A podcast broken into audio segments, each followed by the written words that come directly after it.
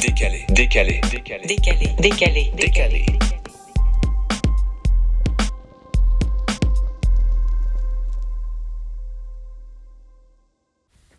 Bienvenue dans Décalé, le podcast des expats à Montréal.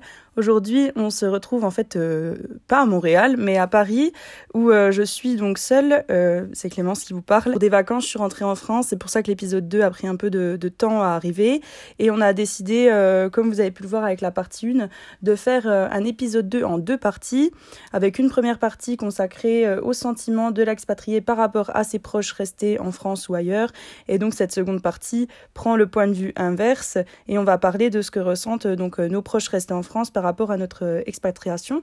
Et pour ça, donc aujourd'hui, je suis en présence d'une invitée qui est une invitée euh, de qui je suis très proche, ma sœur Marion.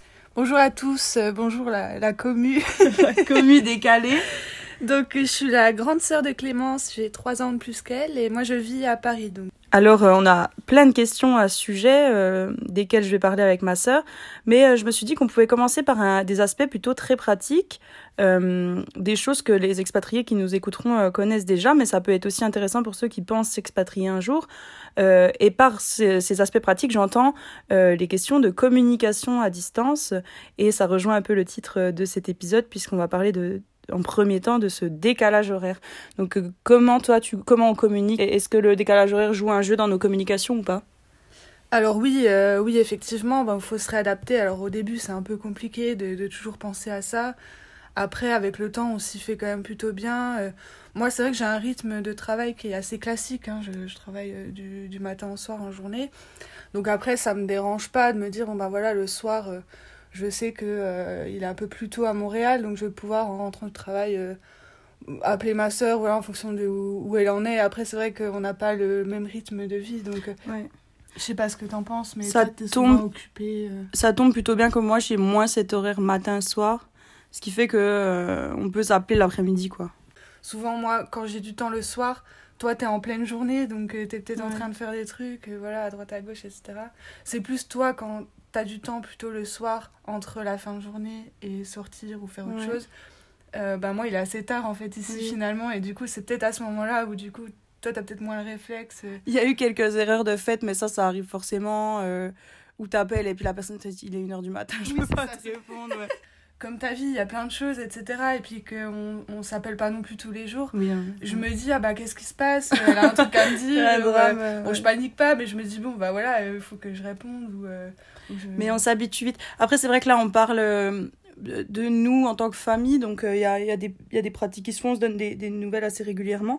Mais je sais que de mon expérience, euh, j'ai plus vu l'influence du décalage horaire sur d'autres types de conversations. Par exemple, tu sais, les groupes de conversation Facebook d'amis, etc. Euh, en fait, puisqu'en général, les messages, ils arrivent en flow à certains moments parce qu'il y a cette conversation qui se fait. Euh, moi, j'ai ressenti que j'avais perdu le fil de ces conversations-là, ce qui n'est pas forcément un problème parce qu'en plus, des fois, ce qui se dit te concerne plus parce que t'es pas là non plus pour vivre ce que les gens Mm. racontent. Mm. Mais euh, ça, ça peut arriver dans ce genre de conversation que le décalage compte. Avec la famille, après, c'est plus une organisation. Il y a des, beaucoup de... mes colocs, par exemple, qui disent bon, bah, tous les week-ends à telle heure, on s'appelle, nous, on n'est pas comme ça. Non on fait plus euh, si on a quelque chose à se dire on s'appelle sinon voilà on prend des Mhm. nouvelles de temps en temps. Donc on va, on va poursuivre avec une, une seconde question, un peu moins euh, technico-pratique. Euh, comment toi, euh, depuis la France, et je pense que Kyrian aura expliqué le, le point de vue inverse dans, les- dans la partie 1, comment tu vis le manque de la personne expatriée? Bah, en fait, au début, je me dis, il y a un peu l'excitation pour toi, donc je me dis, bah, ce qu'elle vit, c'est génial, donc euh, euh, le manque vient plutôt après, en fait, dans le... Quand on commence à s'habituer, en fait, à, ne plus avoir la personne euh, tout le temps, et puis c'est vrai que nous, on est assez proches, on a toujours été proches, Oui, oui. et on a même un cercle d'amis qui parfois se confond, donc euh, on est, on n'a pas beaucoup d'âge de différence, donc c'est vrai que t'étais quand même beaucoup présente dans mon quotidien, Mm, mm. Peut-être un peu moins euh, sur les, les dernières années avant que tu partes, mais on vivait quand même à Paris toutes les deux. Ouais. Donc euh, c'est vrai qu'au début, ça a été... euh, le manque était quand même présent, mélangé à un sentiment de, euh, bah, de fierté de voir sa petite sœur, euh, voilà, euh, enfin petite sœur, sa sœur Oui, oui, c'est ok. entreprend un, un voyage et puis vivre sa vie, puis j'étais heureuse pour toi. Donc en fait, c'est c'est un peu tout en même temps. Le, le manque vient plutôt, je dirais, à certains moments en fait précis où on aimerait, euh, bah, j'aurais aimé que tu sois là. euh, Ouais, bon, c'est la des trucs vie. un peu personnels, mais euh, des moments où, où t'es pas bien, t'as besoin de ta Ouais, euh, t'as besoin de, de parler. Après, on peut s'appeler, mais c'est vrai que d'avoir la jamais personne pareil. en physique, c'est pas pareil. C'est pas pareil. Tu penses toujours au décalage horaire, puis quelque part aussi, je me dis, bon, ça viendra peut-être dans d'autres questions, mais je me dis, bah, je vais pas l'embêter avec mes soucis. euh, Ouais, on, parce on avait. vit euh, sa, sa vie. euh, bah, on peut l'aborder, hein, il n'y a pas un ordre bien ouais, précis. mais- Euh, on se demandait effectivement si c'était important pour vous cet aspect de pas vouloir déranger. Bah, moi, je me le suis dit sans, sans que vraiment on en discute toutes les deux. Je me le suis dit toute seule qu'effectivement, j'allais pas t'embêter avec mes soucis. Puis surtout, on se dit, bon, bah, notre vie à nous, elle est un peu moins intéressante. en France, déjà, c'est rien que tu ne connais pas. Enfin, à part sur ma vie à moi, les trucs que je vis, mais euh, dans, dans, comment dire, ce à quoi ça pourrait ressembler, Oui. il y a moins de fun, quoi, moins de trucs comme ça. Et du coup, je me dis, bon, euh, dans, dans elle, ce qu'elle vit, déjà, c'est ça aura peut-être une fin, donc je vais peut-être pas l'embêter avec ça. euh, je comprends. Qu'elle profite à fond sans, sans lui prendre la tête.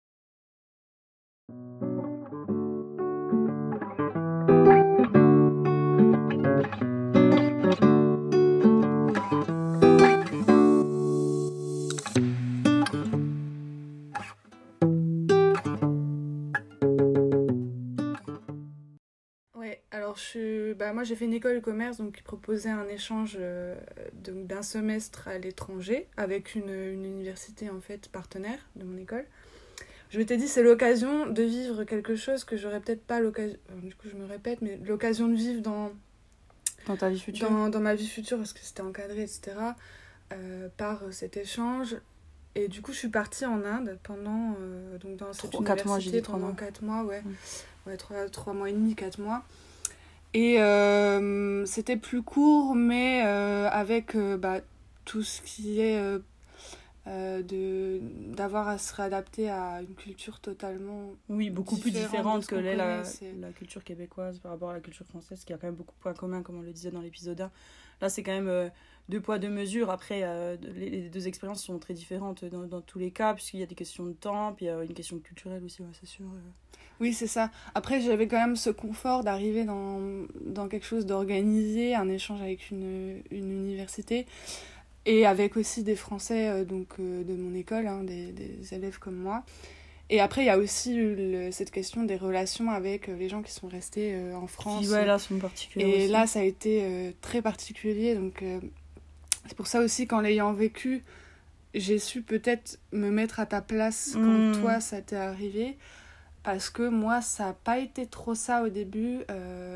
parce que j'ai eu beaucoup de contraintes, en fait, liées au pays en Ouais, question. ouais. C'est-à-dire que je suis arrivée en Inde, je- j'avais pas de carte SIM. Bon, c'est des choses très random, mais c'est quand même... Pour communiquer, c'est quand même la base. Mhm. J'avais pas de carte SIM et ce pendant euh, deux semaines parce qu'en fait le temps de faire les démarches, euh, on sait pas comment, euh, quoi faire. Faut se, faut s'adapter, faut être patient. La notion du temps est pas la même que chez nous. Mhm. Et, euh, et puis ce qui est possible aussi- en termes de, de technologie, d'accessibilité aux choses est pas du tout la, la même. Euh, ça a mis du temps à ce que je puisse communiquer et c'est des choses que certaines personnes n'avaient pas du tout en tête, en plus de l'inquiétude de, leur des- part. tu peux parler de- des personnes qui sont restées en France, là. Oui, bah, du coup j'avais des amis, euh, pour donner des exemples concrets, ma meilleure amie euh, qui s'attendait à mes nouvelles, et puis bon, il y a peut-être l'inquiétude aussi de savoir si j'étais bien arrivée, des choses très bienveillantes en fait, hein, mais... Et, et en fait il y a eu une grosse incompréhension parce que bah, moi je donnais pas de nouvelles, et en fait, et, et quand j'ai pu en donner, je le faisais pas aussi euh, fréquemment et facilement Mm. qu'elle l'aurait souhaité, parce que j'étais dans mon truc, donc euh, j'étais dans l'excitation, j'étais dans Oui, la... puis- découvrir le pays. Là, pour le coup, c'est un, un- un rapport euh, au temps aussi. Quand on s'expatrie 4 mois, Oui, on s'expatrie pas de la même manière que quand, on s'expatrie 2 ans, comme euh, Charlotte et moi l'avons fait. C'est-à-dire qu'il y a une espèce d'urgence à faire plein de choses et à toujours être occupé et tout. Nous, on n'est pas là-dedans. Enfin, moi, je suis plus là-dedans depuis longtemps, plus je l'ai jamais été parce Mhm. qu'on n'a pas. euh, on n'est pas. voilà, faut que je vois ça avant de partir, faut que je vois ça avant de partir. euh, c'est pas du tout la même chose. Ouais, moi c'est vrai que j'ai vécu trois mois et demi hyper intenses où en fait euh, quand j'avais pas cours, euh, je sortais, je voyageais, j'étais toujours dans un tuk-tuk, dans un bus, dans un train. Et c'est vrai que la notion du temps est pas du tout la même.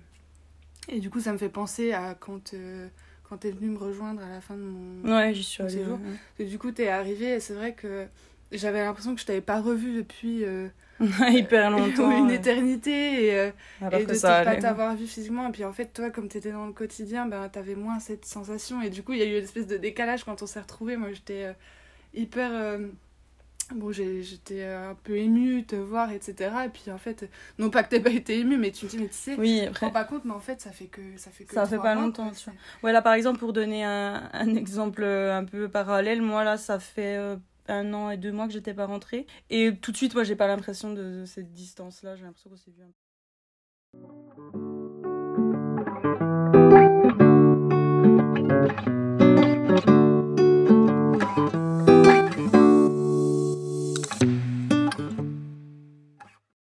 Pour se, pour se recentrer à nouveau un peu sur euh, ton ressenti par rapport euh, à la personne expatriée, euh, je me demandais aussi, est-ce que toi, tu as senti un changement J'ai marqué chez la personne, mais on- il s'agit de moi chez moi, évidemment.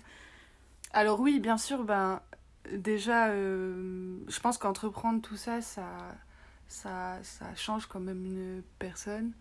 Euh, J'ai senti un changement par rapport à, bah, déjà toi, euh, je te vois grandir, on va dire. Euh, là où moi, bah, je suis peut-être plus dans un quotidien, mais du coup, tu, tu, tu, tu grandis plus vite, on va dire. Et euh, Mhm. le fait d'avoir été confronté à des soucis de euh, tout ce qu'on gère quand on est expatrié au Ouais. début, euh, tu gagnes, je pense, en autonomie, etc. Mhm. C'est c'est pas des choses qui sont flagrantes quand on voit une personne, mais je te sens quand même beaucoup plus euh, Débrouillarde. à l'aise, débrouillarde dans ta façon d'être, tes échanges. euh, non pas que tu pas confiance en toi avant, mais je veux dire, là, t'es- tu vis ton truc, euh, tu as des choses à raconter. Donc oui, il y a un changement par rapport à, à ce que tu étais avant. euh.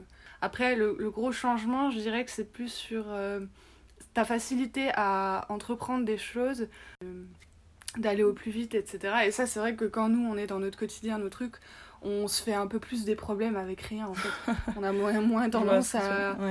À, à ce que ce soit aussi- Spontané, aussi spontané voilà c'est la spontanéité je trouve que tu que as beaucoup Euh, parce que du coup tu es aussi euh, peut-être peut-être que ça fait partie de la culture là-bas je sais pas si c'est quelque chose qui est euh, Je pense que la vie, est, sous plusieurs aspects, est plus euh, simple aussi. Euh, bah, après, là, c'est une comparaison par rapport à Paris, parce que c'est vrai que chez nos parents, à Blamont, euh, la vie est plutôt simple, et tant mieux. Mais euh, oui, puis on, on, est, on est beaucoup entouré aussi, donc euh, il y a des. Quotidiennement, on fait beaucoup de choses. Enfin, je sais pas trop d'où ça peut venir. Mais je pense que c'est. euh, tu vois, avec les amis, on est très vite. Bon, bah là, euh, tu fais quoi? Bah, café à telle heure, machin, truc à telle heure. Puis on va faire quoi? Bah, tiens, un voyage là-bas. Et puis. Mais ouais, je sais pas si c'est lié à l'expatriation ou pas, mais en même temps, je trouve pas ça. Ça me paraît cohérent quand même. Donc c'est possible. Et est-ce que, est-ce que par rapport à ce changement, t'as senti une distance qui se crée avec moi ou pas du tout? Non pas une distance parce qu'on communique quand même euh, beaucoup et euh, on se connaît après voilà Ouais, on est sœurs. On est, on est sœurs, donc. Ouais. euh, et puis, j'ai quand même tendance à beaucoup essayer de me mettre à ta place. Hmm.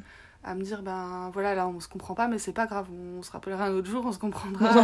Ouais. Elle est dans son truc, je suis dans mon truc. Et puis, moi, pareil, hein, j'ai aussi mes contraintes, mes trucs, et je suis pas toujours de bonne humeur, ou on n'est pas toujours sur la même longueur d'onde. Mais ça, ça a toujours été quoi. Voilà, mais ça, en fait, c'est des choses qu'on. C'est toujours été, ça dépend de ce qu'on vit, en fait, peu importe où on est. Mhm. Euh, donc une distance, après, oui, il y, a- il y a la distance qui se crée par rapport à tous les aspects pratiques, parce qu'on Ouais. communique quand même moins.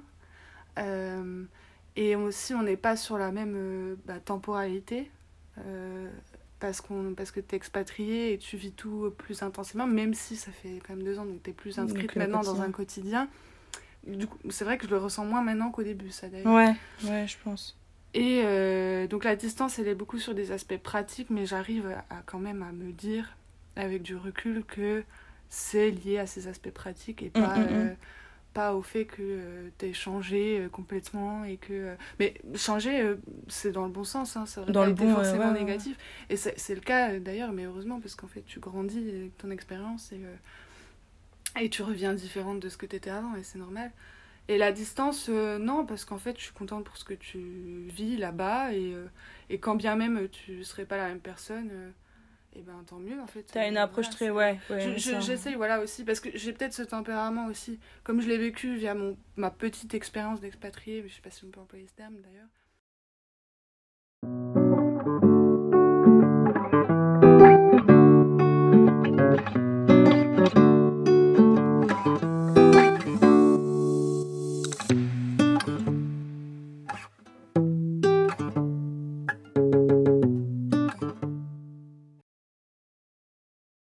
Conclure cette conversation, je voulais, euh, je voulais savoir, parce que toi tu es venu donc à Montréal euh, à l'été dernier, en juillet, euh, avec nos parents. J'ai eu un peu le package qui s'est exporté d'un coup. Je pense qu'on. on- Je sais pas si Kyrian en a beaucoup parlé ou si Charlotte en a parlé du sentiment que c'est d'avoir les gens qui viennent nous voir, mais je pense que là ça va pas être le sujet. Le sujet ça va davantage être comment toi tu as vécu ta visite de Montréal. Est-ce que tu t'attendais à ça par rapport à ce que moi j'en montrais? En gros, Montréal, est-ce que c'était semblable à l'idée que, que tu t'en faisais? Alors déjà, c'était la première fois pour moi, je connaissais pas du tout la ville. Donc euh, j'étais, euh, en plus du fait de voir ton quotidien, j'étais euh, aussi dans la découverte de la culture euh, de la ville et, et tout ce qui s'ensuit. Et donc, euh, bah, moi, j'étais euh, déjà super contente euh, de te voir euh, et de voir en fait concrètement ce que tu nous montrais, ce que tu nous partageais euh, via des photos ou des vidéos euh, parfois, ou en FaceTime, etc. Et c'est vrai que nous, on est arrivé, euh, on, a, on restait deux semaines. Euh, la ville, déjà, je connaissais pas, donc euh, j'ai adoré Montréal, c'est vraiment l'ambiance. Et, de... et en fait, de rencontrer tes colocs qui nous connaissaient en fait Ouais, à ouais. distance parce qu'on faisait Ouais, moi, des, des appels aussi téléphoniques, etc. Et puis, tu nous partageais ton quotidien, donc c'est des gens avec qui tu vis. euh, donc tu nous les avais présentés un peu à distance. Donc de les voir, eux, déjà, c'était sympa de dire, ah, bah voilà, c'est des personnes avec qui tu vis. euh. Mhm. Ami aussi, euh, Mathéo, Charlotte, Noémie, tout ça. Et en fait, euh, c'est vrai qu'au début, donc il y a eu toute cette phase de découverte. Et après, il y a eu une phase où, en fait, euh, parce qu'on a fait une semaine à Montréal et une semaine où on a voyagé tous Ouais. les quatre. Ce Mais m'a la semaine à. Montréal, en fait, euh, il y a eu des moments où euh, ben, on était dans ton quotidien et en fait, on n'avait pas spécialement des trucs à faire euh, tout le temps, à part Mhm. si nous, on décidait de sortir, euh, d'aller en ville boire un verre, etc. Mais le- tous, les, tous les instants de nos, de nos séjours n'étaient pas remplis Bah ouais. d'activités. Ouais. Mais en fait, c'est plus ça, moi, qui m'avait marqué. Non pas que je m'attendais à quelque chose, mais c'est vrai que c'est de se dire, bah oui, en fait, euh, ça ressemble à sa vie à elle euh, de tous les jours. Mhm, mhm. C'est-à-dire que tu es dans ton quotidien, tu es là depuis, deux, bah, t'étais là depuis un an à l'époque, mais euh, t'as as des moments où juste tu fais rien. Et c'est et clair. c'est comme ça, quoi. C'est comme nous, chez nous. euh, c'est- une ville comme une autre, quoi, on va dire. Ouais, exactement. Et donc ça, ça m'avait un peu marqué parce que non pas que je m'attendais à autre chose, mais euh, je m'étais dit voilà, là je suis vraiment dans son quotidien. Après, on est parti. Donc, c'était un peu Oui, différent. Oui, Après, oui, on est parti, on allait à Tadoussac et tout. Donc là, moi, j'étais aussi en vacances, donc c'est en- encore autre chose. Euh, mais effectivement, le, quotidien, c'est ça qui est important et que j'ai répété plusieurs fois dans cet épisode, c'est que c'est vrai qu'on est, nous, dans un quotidien, quoi.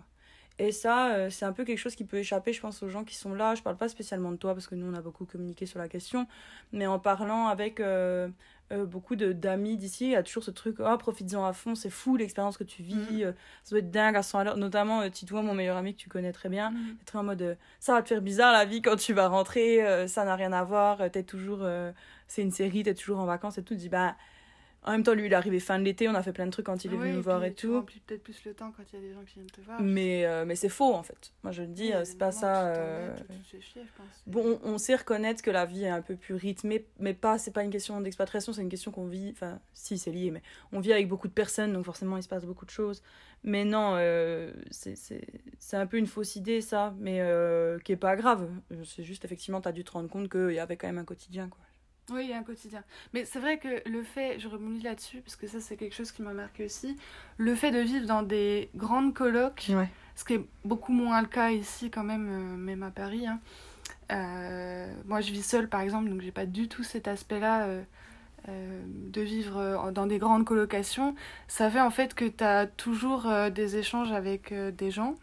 T'as as toujours quelque chose à faire, même si bon, t'es pas toujours obligé de faire des trucs, mais euh, il y a beaucoup, et puis t'as un cercle d'amis qui est quand même assez grand parce que bon, t'as tes amis de la fac déjà, Mhm. euh, t'as tes amis de ta coloc, de gens que tu as rencontrés via euh, de- des- colloques de tes potes de fac, Ouais, etc. Donc en fait, ça Ça- fait des grands cercles Ouais. de, de gens et c'est super, quoi. C'est cool parce que du coup, euh, tu as pu euh, rencontrer euh, plein de personnes et créer des liens, etc. Et ça, là, j'ai l'impression que c'est plus facile quand même à Montréal. De rencontrer du monde? Oui. Ouais, ouais, si t'es dans des colloques, c'est sûr. ouais, je suis Ouais, d'accord. ouais. Donc ça, c'était chouette parce qu'en fait, on, a, on est venu deux semaines, mais on a, on a, On a rencontré plein de monde, Et, ouais. euh, et t'avais euh, toujours des... Donc on a vu plein d'aspects de ta vie euh, parce qu'en fait, euh, ça se démultiplie par le nombre de personnes que, tu côtoies. Et. Et ça, c'était chouette. Une dernière question, puis on va clôturer là-dessus. Euh, durant ta visite, est-ce qu'il y a une chose particulièrement qui t'a plu et que tu conseillerais à euh, quelqu'un qui vient voir euh, son expatrié à Montréal, quelque chose à faire en particulier?